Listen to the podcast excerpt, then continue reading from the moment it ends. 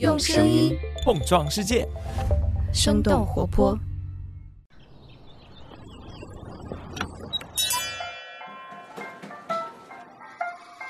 您的生动早咖啡好了，请慢用。嗨，早上好呀！今天是二零二二年的六月二十四号，星期五。这里是生动早咖啡，我是来自生动活泼的梦一，几条商业科技轻解读，和你打开全新的一天。每个人可能都会对自己的生活有着特定的追求，而对于完美主义者来说，他们常常会为自己设定苛刻的高标准。有的时候因为拿不出完美的方案而陷入拖延；有的时候呢，又会因为纠正过多的细节而耗费时间反复的检查。追求完美原本是为了精益求精，但是落实到生活当中，过度的完美主义往往会带来焦虑和压力。完美主义到底是怎样形成的？我们该如何走出完美主义的困境呢？今天我们的清解读就与此相关。在这之前，我们先来关注几条简短的商业科技动态。我们先来关注一下国内。六月二十一号，抖音宣布成为二零二二年卡塔尔世界杯持权转播商和中央广播电视总台直播战略合作伙伴。近些年来，短视频平台在体育赛道上的布局不断。在顶级赛事版权方面，抖音接连成为二零二零的欧洲杯、二零二一年美洲杯的合作伙伴，而快手和腾讯视频则分别拿下了二零二零年东京奥运会和二零二二年北京冬奥会的短视频权益。下面来关注一下直播行业出台的新政策。六月二十二号，国家广电总局、文化和旅游部联合印发《网络主播行为规范》，要求对于医疗卫生、财经金融、法律、教育等需要较高专业水平的直播账号完成职业资质的认证。对此，微信视频号的团队已经做出了回应，表示如果在微信上直播的账号没有相关资质，平台将会根据违规程度来进行封号、掐断直播、限制推荐、扣除信用分等处置。抖音、快手等平台之前就已经上线了医生、律师等职业的专业资格认证。一位 B 站财经 UP 主在接受证券日报采访的时候表示，已经在准备报考证券从业资格证和基金从业资格证了。下面把视线转向国外。六月二十二号，Twitter 宣布和电商巨头 Shopify 达成合作，共同来试水社交电商。这项合作将会从美国开始，Shopify 的卖家可以把 Shopify 的店铺接入 Twitter。并且利用 Twitter 的电商平台 Twitter Shopping 进行营销和宣传，而 Twitter 对电商的首次尝试还是在2014年，用户通过购买按键可以无需离开 Twitter 直接下单。与 Shopify 合作之后，Twitter 电商的数据也将与独立站同步，卖家可以进行一站式的管理。下面再来看一下奈飞，根据雅虎金融的报道。有内部人士表示，继奈飞在五月宣布裁员一百五十人的计划之后，预计将会在这个周末正式开启新一轮的裁员。根据了解，虽然目前还不清楚哪些部门将会被裁员，但是裁员的规模可能与上一轮裁员十分相似。今年以来，奈飞遭遇了用户订阅的锐减、股价脚踝斩等等多重打击。对于最新的裁员消息，奈飞发言人拒绝发表任何的评论。以上就是值得你关注的几条商业科技动态，别走开，我们马上和你一起来聊一聊如何成为一个不完美主义者呢？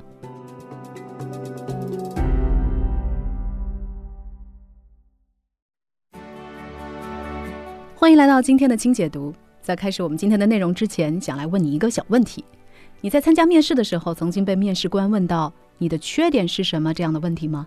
而当时你又是怎么回答的呢？曾经有很多的所谓面试攻略。会建议在回答这类的问题的时候，一个安全的回答是：我的缺点是过于追求完美，或者是我对细枝末节太过较真儿。因为大多数人会认为追求完美并不是一个真正的缺点，而现在这个看似抖机灵的回答已经过时了，并且科学研究还认为，在实际生活当中，完美主义并不可取。那么，到底什么是完美主义？什么样的人是属于完美主义者呢？完美主义的概念最早是产生于一九七八年，其中也涵盖了积极的完美主义者，他们能够健康的追求完美，并且在努力的过程中来享受快乐。但是在后续的深入研究当中，学者们更加关注消极的完美主义者。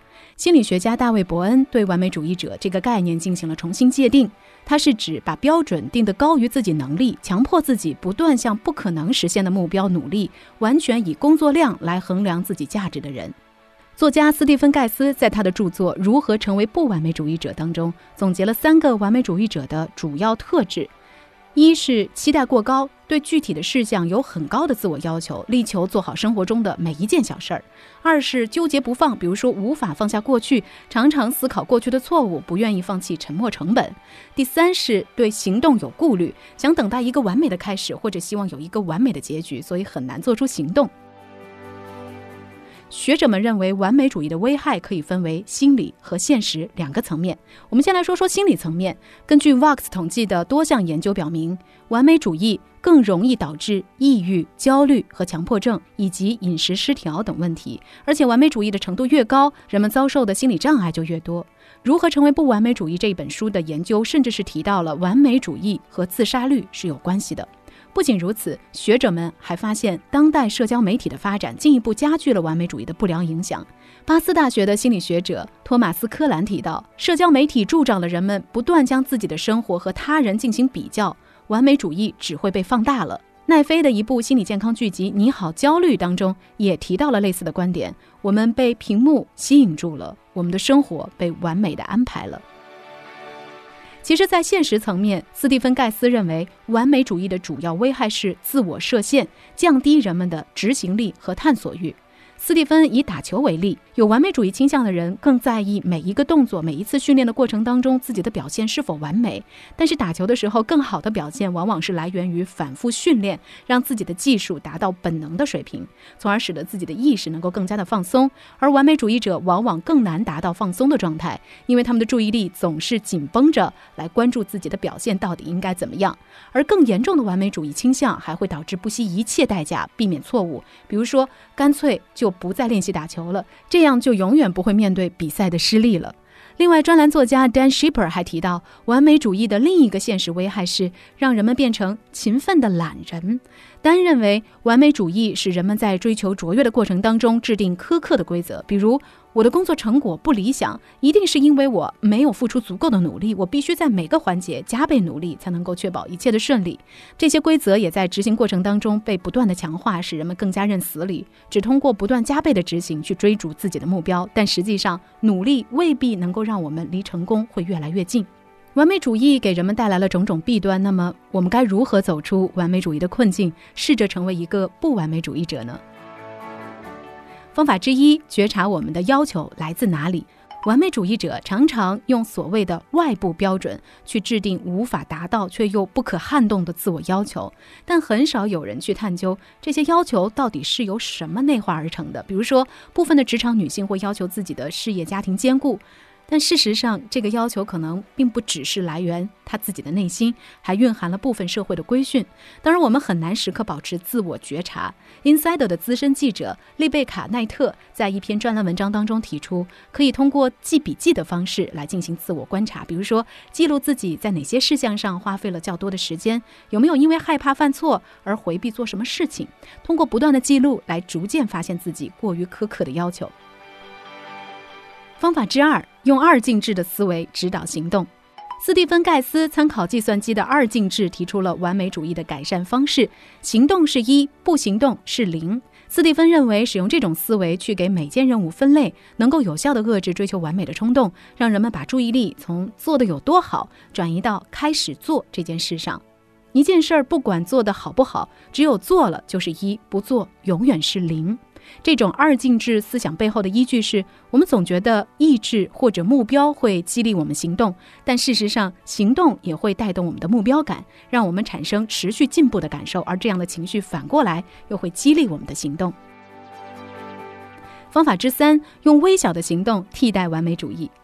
在实际操作上，斯蒂芬把二进制思维和微小的行动结合，提出人们只要强迫自己做一些微不足道的行动，就可以累积出巨大的变化。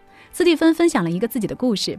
他自己是一个有些社恐的人，在人际交往当中常常苦于破冰。他和自己做了一个约定：张口打招呼等于一，什么都不做等于零。那这个规则也减轻了自己必须妙语连珠的压力，反倒是让他获得了一些愉快的对话。在绝大多数的情况下，缓慢的、稳定的变化是更好的。但是完美主义者往往受不了这样进度缓慢的小变化。针对这种情况，Dan Shipper 建议可以先顺应自己的完美主义倾向。但是要做出一点小克制，比如说把消灭自己随时随地回复邮件的习惯修改成为一天统一回复一次邮件，或者关闭新邮件的消息提示等等。方法之四：纵观全局，调整自己的行动标准。利贝卡奈特还提出，完美主义者对每一个细节投入了相同程度的精力，以至于让自己精疲力竭。但实际上，我们可以对完美主义的标准进行校准，站在更整体的角度。去看待自己的时间和精力，这样就可以用部分细节的不完美换取更多的注意力，便于自己集中精力做最重要的事。比如说，问问自己，多花三个小时把一份 PPT 的视觉效果打磨到完美，是否真的会得到客户的更多认可呢？其实，犯错误是我们成长过程当中必备的一个环节。我们可以追求卓越，但是没有必要追求完美。所以聊到这儿了，也想来问问你。你自己是一个完美主义者吗？你在试图走出完美主义时，曾经做过哪些努力呢？欢迎你在我们的评论区和我们一块儿来聊聊。在今天节目的最后，我们还是想和大家来分享一些留言。在刚刚过去的重回日常分享征集活动当中，我们也是从各种各样不同的平台当中看到了很多好朋友给我们分享的他们自六月以来的那些重新感受到的美好日常。比如说，听众夏好好更好了，他说约上了老朋友喝咖啡聊天，同时他也分享了他所看到的那些。鲜艳的花花草草，听众林朵拉拉，她分享的是一边骑行在熟悉的街道上，一边听着我们早咖啡关于骑行这期节目的过程。听众金池，他分享了自己夏日傍晚在超市。买新鲜蔬菜，还有鱼虾的快乐瞬间，非常感谢大家愿意把这些小小的美好都与我们一同来分享。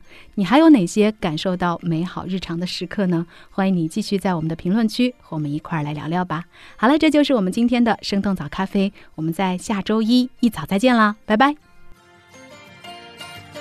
这就是今天为你准备的生动早咖啡，希望能给你带来一整天的能量。如果你喜欢我们的节目，欢迎你分享给更多的朋友。这会对我们非常有帮助。同时，你也可以在公众号和微博搜索“生动活泼”，“声”是声音的“声”，这样就可以了解更多与我们节目相关的信息啦。